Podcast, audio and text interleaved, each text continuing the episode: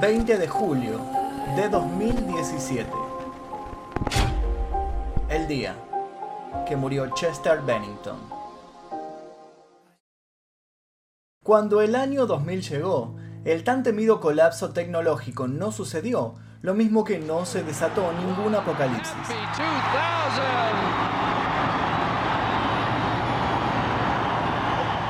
Sin embargo, el mundo sí sufrió importantes cambios, uno de ellos ligado a lo musical. Toda una nueva camada de bandas se abrieron paso para ser el emblema de aquellas confundidas juventudes. Entre tantos acordes inquietos y distorsiones de inconformismo, hubo una voz que llamó particularmente la atención del público y los críticos por su mezcla de delicadeza y furia. En un mundo que lidiaba con falsas promesas de terminarse, Chester Bennington se abría paso para traer su propia versión del final. En la tarde del 26 de mayo, con 41 años de edad, dio una actuación como ninguna en su carrera. Su amigo Chris Cornell, vocalista de Soundgarden, estaba siendo enterrado en el Hollywood Forever Cemetery. Mi nombre es Chester, dijo Bennington a los dolientes reunidos. Luego, acompañado por una guitarra, entonó Aleluya.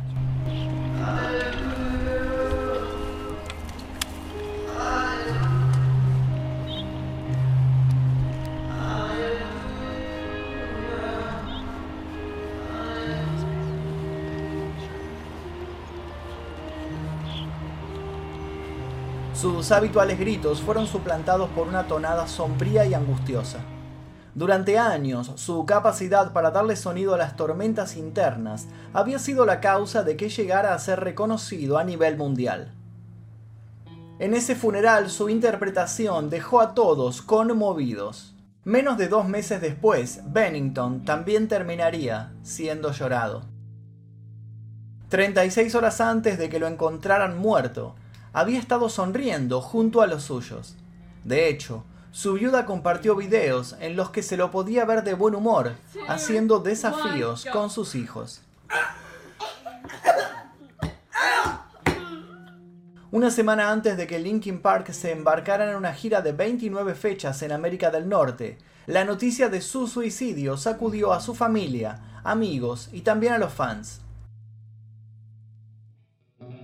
Chester había perdido la explícita lucha que llevaba contra esa depresión de la cual hablaba en sus temas.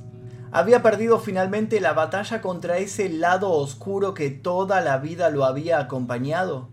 Chester Charles Bennington nació el 20 de marzo de 1976 en Phoenix, Arizona. Su madre era enfermera, su padre era un detective de la policía que trabajó en casos de abuso sexual infantil. Cuando era apenas un niño de 7 años, Bennington tenía un amigo mayor. Su amistad parecía normal, pero el chico comenzó a abusar del futuro cantante. Primero de modo psicológico, manipulándolo y jugando con sus temores, y luego de modo sexual. Entonces la tortura comenzó a crecer en intensidad y se convirtió en sistemática. Sabiendo lo que le pasaba a niños que sufrían lo mismo que él, Chester ocultó el asunto por miedo a que lo consideraran un mentiroso. En entrevistas dadas en el futuro expresaría que esa época había hecho estragos en su personalidad, eliminando su autoconfianza y su capacidad de relacionarse con el entorno. Con el divorcio de sus padres, las cosas empeoraron y el dolor dio paso a una ira que no encontró mejor válvula de escape que el arte. A muy temprana edad, Chester comenzó a dibujar para aplacar sus ganas de huir o de lastimar a alguien. También volcó su odio y frustración en poemas y canciones. Muchas de estas canciones con el tiempo lograron ser el abrigo para muchos adolescentes que, atravesando alguna dificultad digna del adolecer, sufrieron de esa terrible sensación de soledad. El abuso se prolongó hasta que tenía 13 años, cuando Chester decidió contar todo a su padre. Sin embargo, a último momento eligió no presentar cargos legales al descubrir que el joven que durante años, que parecieron una eternidad, lo había maltratado, también había sido víctima de abuso. Lejos de encontrar paz o reconciliación con su entorno, su paso por el secundario resultó poco menos que infernal. Por su delgadez que lo hacía ver tan débil y su retraimiento se convirtió en el plato fuerte de los bravucones de turno, que se encargaron de recordarle jornada a jornada que la vida era horrible. Por esa época Bennington comenzó a abusar del consumo de marihuana, alcohol, opio, cocaína, metanfetaminas y LSD. Cuando sintió que aquel atajo, el de la autodestrucción, no iba a salvarlo, se fue de casa de su padre se instaló con su madre en una súplica silenciosa de ayuda. Ella le prohibió salir durante un tiempo para que sus adicciones no terminaran por matarlo. Aún sintiendo los moretones de los recientes golpes palpitar, Chester decidió sobreponerse a pesar de todo. Tomó un lápiz y decidió dibujarse un destino entre tanta oscuridad que lo rodeaba. Fue allí cuando se propuso dedicarse a la música. Trabajó en un Burger King durante una temporada antes de comenzar a dar forma a su plan. Lejos estaba de sospechar que todos sus sueños se harían realidad. Tampoco sospecharía claro que con todos sus sueños cumplidos, su costado más oscuro jamás lo abandonaría. Bennington empezó su carrera de cantante con una banda llamada Jim Dowdle and His Friends. Más tarde, Dowdle y Bennington se mudaron para formar Grey Days, una banda post-grunge que grabó tres álbumes. Ya con experiencia y en crecimiento constante, Chester dejó Grey Days en 1998. Seguro que alguna puerta se abriría pronto, pero las cosas no fueron tan simples como esperaba. Las deudas se acumulaban bajo su puerta y encontrar otra banda se convirtió en un problema a pesar de que se pasaban noches enteras mejorando sus técnicas y presentándose a cuanta postulación encontraba. Fue entonces cuando Chester, agotado, puso una fecha límite. Si su carrera no se encaminaba, se retiraría oficialmente. Nuevamente el abismo amenazaba con devorarlo. Pero entonces apareció la luz al final del túnel. El vicepresidente de artistas y repertorio de Zomba Music en Los Ángeles le ofreció una audición con los miembros de una banda llamada Zero. Bennington renunció a su trabajo y llevó a su familia a California, donde tuvo una exitosa performance frente al micrófono. Perdiéndose de festejar su propio cumpleaños con sus seres queridos, logró grabar la canción para su audición en un día Nacía para ese entonces la estrecha y fructífera relación de Bennington con Mai Shinoda, el otro vocalista de la banda. Juntos lograrían avances significativos, pero no pudieron encontrar un contrato discográfico. Sin embargo, no desesperaron y se dieron fuerzas mutuamente. Sabían que tenían entre manos un producto capaz de revolucionarlo todo. Y no se equivocaban. La banda terminaría firmando con Warner Bros. Records y dejaban de llamarse Cero. Ahora eran Linkin Park. Con su primer álbum, lanzado el 24 de octubre de 2000, romperían muchísimos récords. Hybrid Theory fue el séptimo álbum más vendido de la década del 2000 y fue certificado con disco de diamante en los Estados Unidos y múltiple disco de platino en Europa.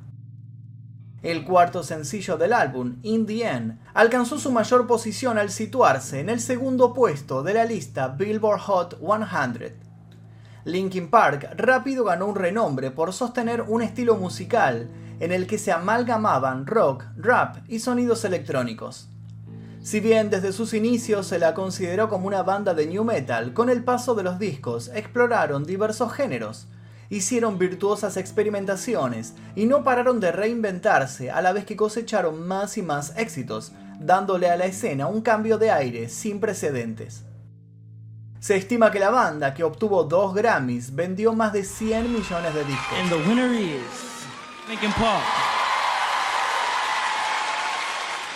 No conforme con esto, Chester formó su propia banda, Dead by Sunrise, como un proyecto paralelo en 2005. De 2013 a 2015 fue el cantante principal de una de las bandas que lo habían marcado en su adolescencia, Stone Temple Pilots. El círculo se cerraba.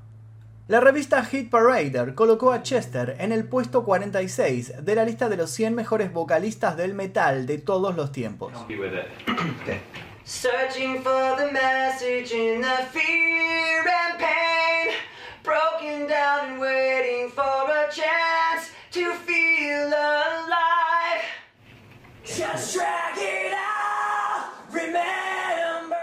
Ahora el adolescente maduraba, se miraba a sí mismo.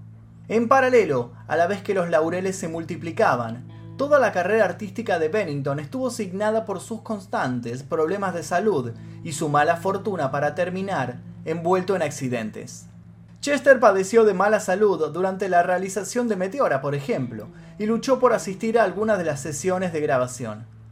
En el verano del 2003 comenzó a sufrir dolor abdominal extremo y problemas gastrointestinales mientras filmaba el video musical de Nam.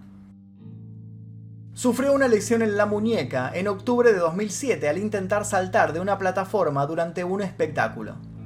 A pesar de la lesión, continuó realizando todo el show con una muñeca rota. Recibió 5 puntos de sutura. En 2011 volvió a enfermarse y Linkin Park se vio obligado a cancelar 3 shows y reprogramar 2. Se lastimó el hombro durante la gira de la banda en Asia y los médicos le aconsejaron que se sometiera a una cirugía inmediata, cancelando su show final en Pensacola Beach. Se lesionó el tobillo en enero de 2015 durante un partido de baloncesto. Linkin Park canceló el resto de su gira para permitir que Bennington se sometiera a cirugía y se recuperara. A su vez, sus nervios se vieron afectados cuando él y su esposa fueron víctimas de un acosador cibernético llamado Devon Townsend durante casi un año. Luego de amenazar a la pareja, el joven terminó dos años en prisión. Pero no todos los problemas de Chester provenían del exterior. Su enemigo real seguía viviendo dentro. En 2006, Chester comenzó su primer proceso de rehabilitación y cinco años después, dijo que se encontraba en condiciones de afirmar que había abandonado todo tipo de consumo.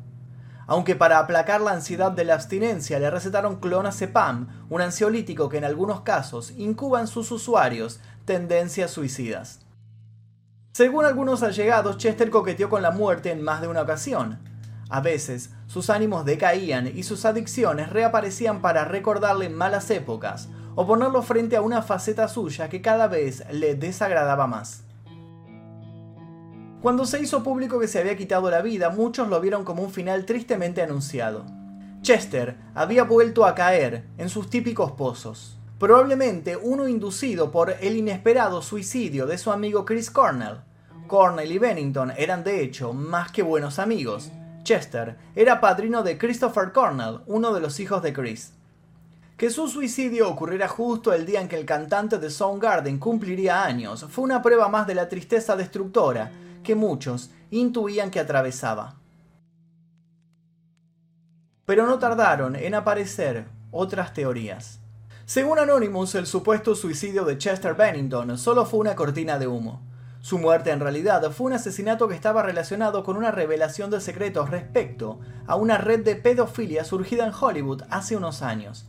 Una red que tenía a Jeffrey Epstein como líder y a involucrados del tamaño de Donald Trump. De acuerdo con la información brindada por Anonymous, Chester era conocedor de la situación porque había estado en lujosas fiestas en Estados Unidos. Además, Luego de haber contado en diversas entrevistas su nefasto pasado como víctima del abuso, Chester se había convertido en un activista en la lucha contra el abuso sexual infantil.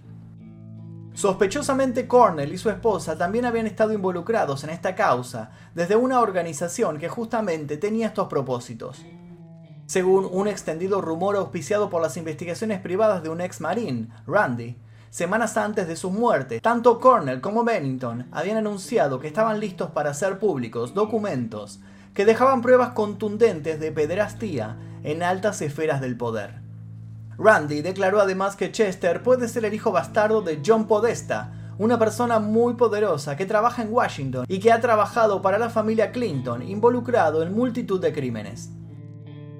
Se supone que dos meses después de morir Bennington, el resto de los miembros de Linkin Park recibió la visita de Bill Clinton, así como una donación de 2 millones y medio de dólares de la Clinton Foundation sin razón aparente para ello.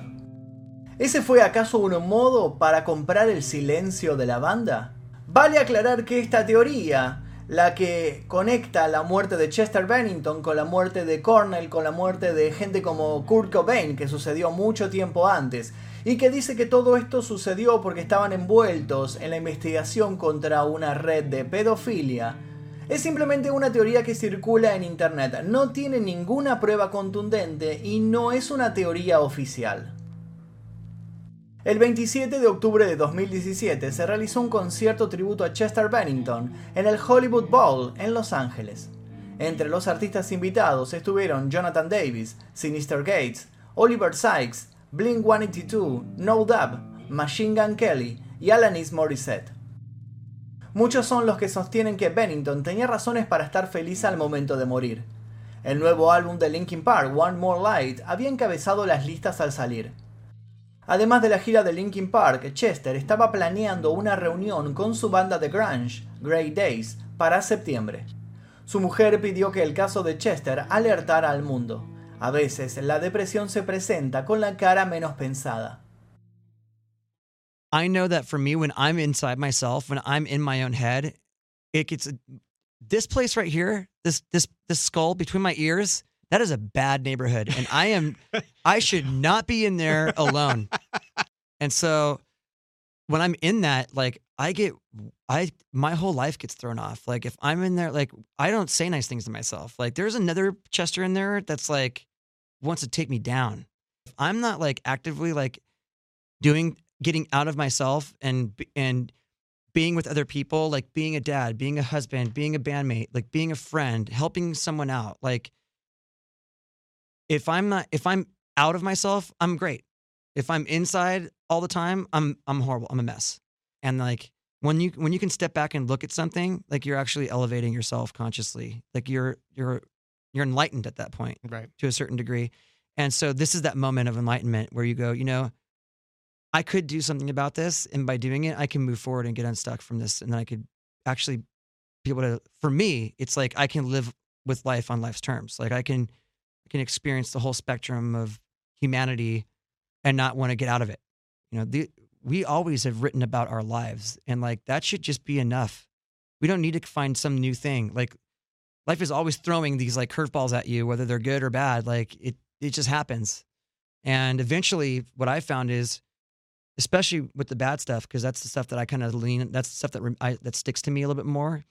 Coming out at the other side and being like, man, I'm a better person because of that. Or I can, I'm more compassionate because of that. Or, you know, I can understand, I feel like I understand people or humanity a little bit differently because I've been through some pretty crazy stuff. And that's a positive. So finding the positive in all these things, that's what we always try to do, but we still talk about the feelings we had going through all these different circumstances. A veces hay en la depresión una enorme sonrisa de oreja a oreja.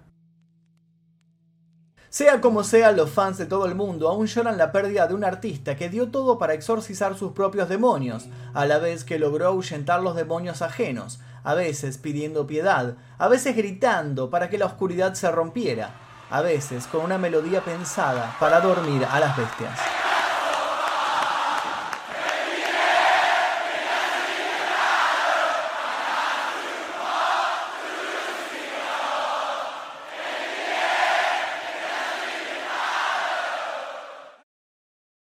Sensibilidad única, en donde el grito de rebelión pudo convivir con el grito de dolor y pudieron fusionarse y convertirse en uno solo.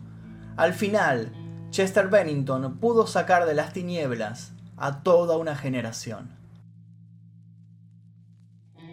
Y hasta aquí el video de Chester Bennington. Este fue un video bastante especial que tenía muchas ganas de hacer, más allá de que ustedes me lo pidieron bastante porque tuve la oportunidad de conocerlo en un meet and greet y, de hecho se puso a cantar al lado mío. De hecho, esta filmación salió en las redes de ellos y todo el mundo me vino a avisar y para mí fue una experiencia única. Incluso en mi canal hice un video especial el, el día justamente de su muerte, hice un video contando mi experiencia personal con Linkin Park y este fue un video bastante personal, más allá de continuar con la seguidilla de historias de cantantes este me pareció muy especial y de verdad tenía muchísimas ganas de hacerlo. Espero que les haya interesado la historia que les acabo de contar. Si les gustó, les pido por favor que dejen su like, se suscriban. Les dejo un par de recomendaciones aquí a los costados para que sigan haciendo maratón en este canal. Mi nombre es Magnus Mephisto y esto fue El Día Que.